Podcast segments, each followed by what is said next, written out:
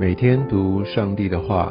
认识圣经之美，进入上帝的真善美。家人们平安，我是怀德。今天进入到《生命记》第三十四章，也就是在整个摩西五经，这或者我们称律法书的一个最后的总结。在这一章经文当中，我们看到，就是在摩西他离开这个世上，在这段经文，我们从里面的叙述包含。他上山之后所观看的这些的地名啊，圣经学者也说出，这应该是他们进入到呃应许之地，而且是一段时间之后，这些各个支派已经分了产业，分别到这一些相对的地方去的时候所写下的。所以这一章非常显然的是后面的一个补述。那我们可以从这边看到。摩西他这一生蒙召，在前四十年，他在埃及的皇宫里面，他成为埃及的王子。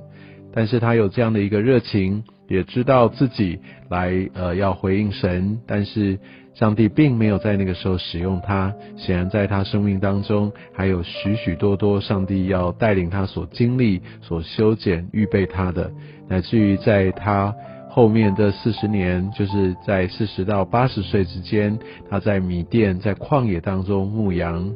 好像正在他已经把一切的雄心壮志都掩埋起来，也许都不再纪念的时候，而上帝在旷野又与他相遇。所以我们可以看到，在摩西前四十年，他可能觉得呃是一个志得意满的时候，他觉得我能；后面这四十年，他觉得我不能。但在最后这四十年，就是他带领以色列人一直在这旷野当中，准备要进入应许之地。我们可以从这一章的最后一节，他在以色列众人眼前行大能的手，行一切大而可畏的事，他成为上帝的一个行出大能的管道。所以他在最后这四年，就是一个神能的这样的一个阶段，一个写照。在这章经文里面第四节，耶和华对摩西说：“啊，这就是我向亚伯拉罕、以撒、雅各启示应许之地。”所以这一切都已经让摩西看见了。所以我们可以看到，上帝在这个时候要来宣告这一切的应许即将就要成就。那现在我使你眼睛看见了，你却不得过到那里。所以我们可以看到。在上帝的带领当中，在上帝的计划里，摩西并没有肉身进到应许之地。我想这给我们蛮大的冲击，也给我们疑惑：为什么像摩西这么大能的勇士，他是这么的谦和，他是这么的信靠神？为什么只是因为在米利巴那边他就犯了错，他没有完全遵照上帝的心意，那就要承担这么大的一个结果？或者我们会想说？哇！以色列人他们犯的错可多了呢，但是上帝还是一次又一次的原谅他们，甚至每天还是让他们享用着玛纳。而根据记载，摩西就这么一次，他没有照上帝的心意，为什么好像就这么样的不公平？我想神并没有多做解释，当然摩西也不是无可指责。但我想在这一方面，摩西没有办法进入。我们可以看到两个在属灵上面的一个含义。我们都知道摩西他为神做了多么的多，我们知道上帝透过他行了这么大的一个大能。但摩西他没有在肉身来走进去，让我们更可以知道，我们走到应许之地，我们进入永生，我们可以进入到这这一个我们的命定，其实是上帝的恩典。是上帝特别的计划，绝对不是因为我怎么样，不是因为我做了多少，更不是我在组织里，我在教会当中，我或者我所在的位分，我有多么大的一个成就，或者我服侍有多么多么多多么的多，都不是这样子，这都是上帝的恩典，让我们可以清楚知道，我不能够用着这些自己的努力来进入。第二个，摩西。它代表律法，上帝透过摩西颁布律法，在这边有另外一个属灵的含义，没有办法透过律法来进入永生。早在旧约的这个地方，在一开头就有一个预表，就有这样的一个启示，让我们可以知道，唯有上帝的恩典才可以带领我们进入到永生。但其实摩西他真的没有到应许之地吗？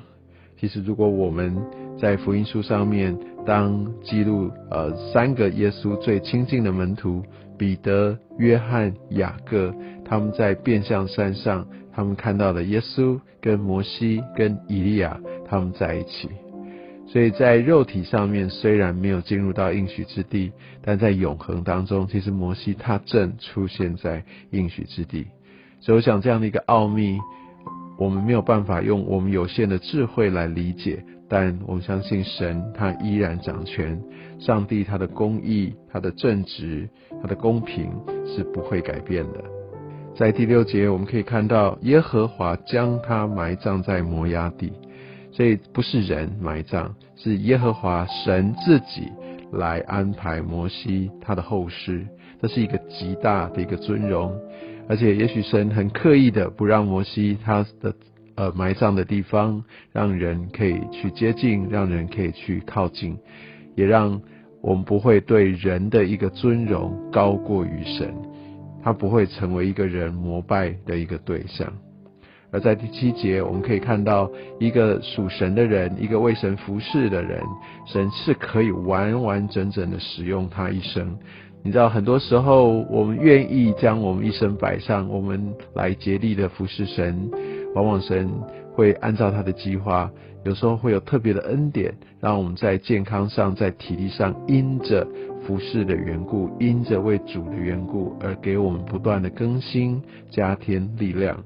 摩西死的时候已经一百二十岁，远远超出在当时一般人的平均寿命。但这边写下眼目没有昏花，精神没有衰败，其实他的体力也是非常充沛。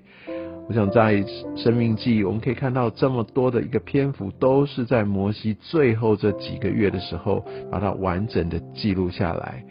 我想这样的一个产出，这个量真的是不得了的。另一方面，我们可以看到这个一百二十岁的老人摩西，他其实体力非常充沛的，他的行路应该还是很健壮的。在呃一开始，我们可以看到摩西从摩崖平原登尼波山，摩崖平原它的海拔高度大概是海平面以下三百公尺左右，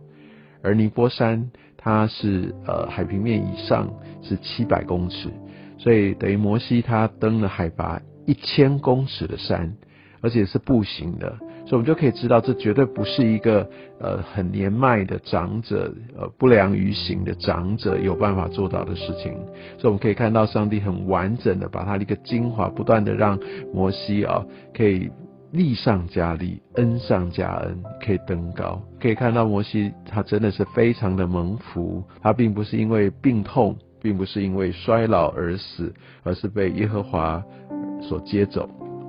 后面我们可以看到，来在约书亚，好，他就来承接了摩西他的位分，而摩西按手在约书亚的身上，好，第九节就讲到约书亚就被智慧的灵充满，就讲在在领导上面，我们非常需要属神的智慧。而摩西他非常非常特别的一点是，他是耶和华面对面所认识的。之后所看到的先知，他们都是来领受上帝的启示，没有这样的一个直接跟上帝对话，好像朋友一般的这样关系。所以这是一个很特别的一个一个与神的关系。我们可以看见上帝会这样大大的来使用他的仆人，但我们也不要因为有一个伟大的呃人所离开就哀叹，就觉得说啊好像会灰心丧志，接下来怎么办？